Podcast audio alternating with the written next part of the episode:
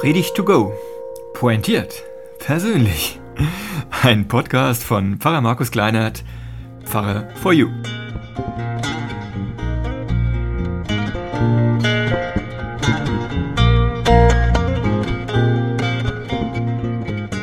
Heute mit der Schuld und damit, was wir damit tun und was Gott damit tut. 11.034 Meter. So tief ist das Vityas-Tief im Pazifik im Marianengraben, die tiefste Stelle der Weltmeere, die gemessen wurde. Und dahin wirft Gott unsere Schuld, wenn der Prophet Micha recht hat. Aber hier geht es nicht um überprüfbare Fakten, hier geht es um andere Wahrheiten, um göttliche Wahrheiten, und da können wir uns nur an die Offenbarungen halten, wie sie in der Bibel aufgeschrieben sind. Und dazu gehören eben die Propheten der hebräischen Bibel, dem ersten Teil unserer Bibel, manche nennen es auch das Alte Testament. Beim Propheten Micha im Kapitel 7, da heißt es am Ende dieses Kapitels, Gott wird alle unsere Sünden ins Meer werfen oder er wird unsere Schuld ins Meer werfen, da wo es am tiefsten ist. Und das sind eben 11.034 Meter. Das ist die tiefste Stelle auf der Erde, die die Menschheit kennt. Tiefer geht's nicht. Und es ist ziemlich tief, wenn wir bedenken, dass die höchste Höhe, der Mount Everest, nur 8848 Meter hoch ist. Ich finde das ein sehr beeindruckendes und sehr passendes Bild. Was machen wir eigentlich mit Schuld? Naja, oft streiten wir sie erstmal ab oder reden sie klein oder schieben sie auf jemand anderen. Wir verdrängen sie, sagt die Psychologie. Das geht auf Sigmund Freud zurück. Und dieses Verdrängen ist Arbeit. Das ist ein aktiver Prozess. Und durch diese Verdrängung konservieren sich Vorstellungen, sie verfestigen sich und hemmen dadurch die Möglichkeit, neue Vorstellungen, neue Bewusstseinsinhalte aufzunehmen und behindern die Lernfähigkeit des Menschen. Also diese konservierte Schuld, wenn ich sie verdrängen möchte, die setzt sich fest. Wir schaden uns damit. Wie war es damals beim Propheten Micha? Die Israeliten haben das Exil in Babylon als Strafe erlebt. Sie haben das zu dieser Zeit eigentlich hinter sich und trotzdem leben sie mit dieser Schuld, dass sie sich als Volk von Gott abgewendet haben.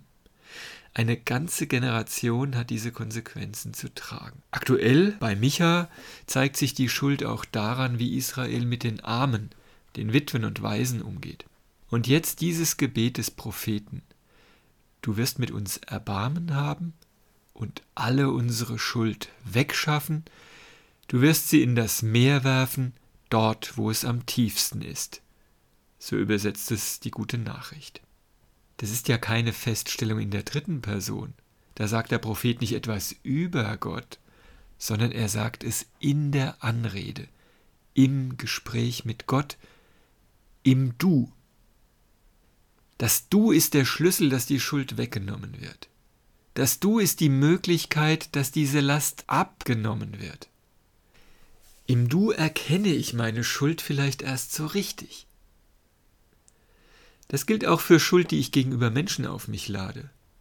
Auch da ist das Du die Voraussetzung, dass sie weggenommen wird, die Schuld, dass Vergebung möglich ist. Im Du kann ich darum bitten. Im Du kann ich bekennen, was ich falsch gemacht habe. Im Du liefere ich mich dem anderen aus.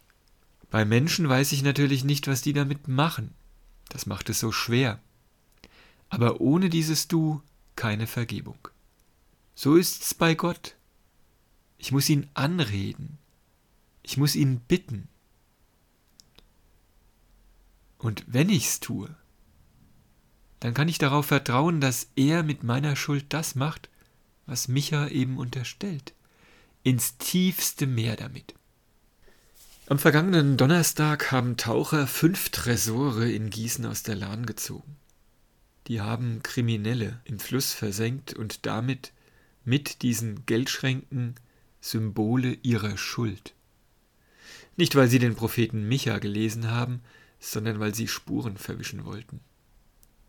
Und die sind wieder ans Tageslicht gekommen, diese fünf Tresore. Aus dem Vityas-Tief, 11.034 Meter, wären sie nicht wieder aufgetaucht. Unser Gott, den wir genauso anreden können, wie Micha es getan hat, der wirft unsere Schuld ins tiefste Meer, damit wir befreit davon uns neu justieren, neu ausrichten können. Das ist Gnade. Das ist Erbarmen.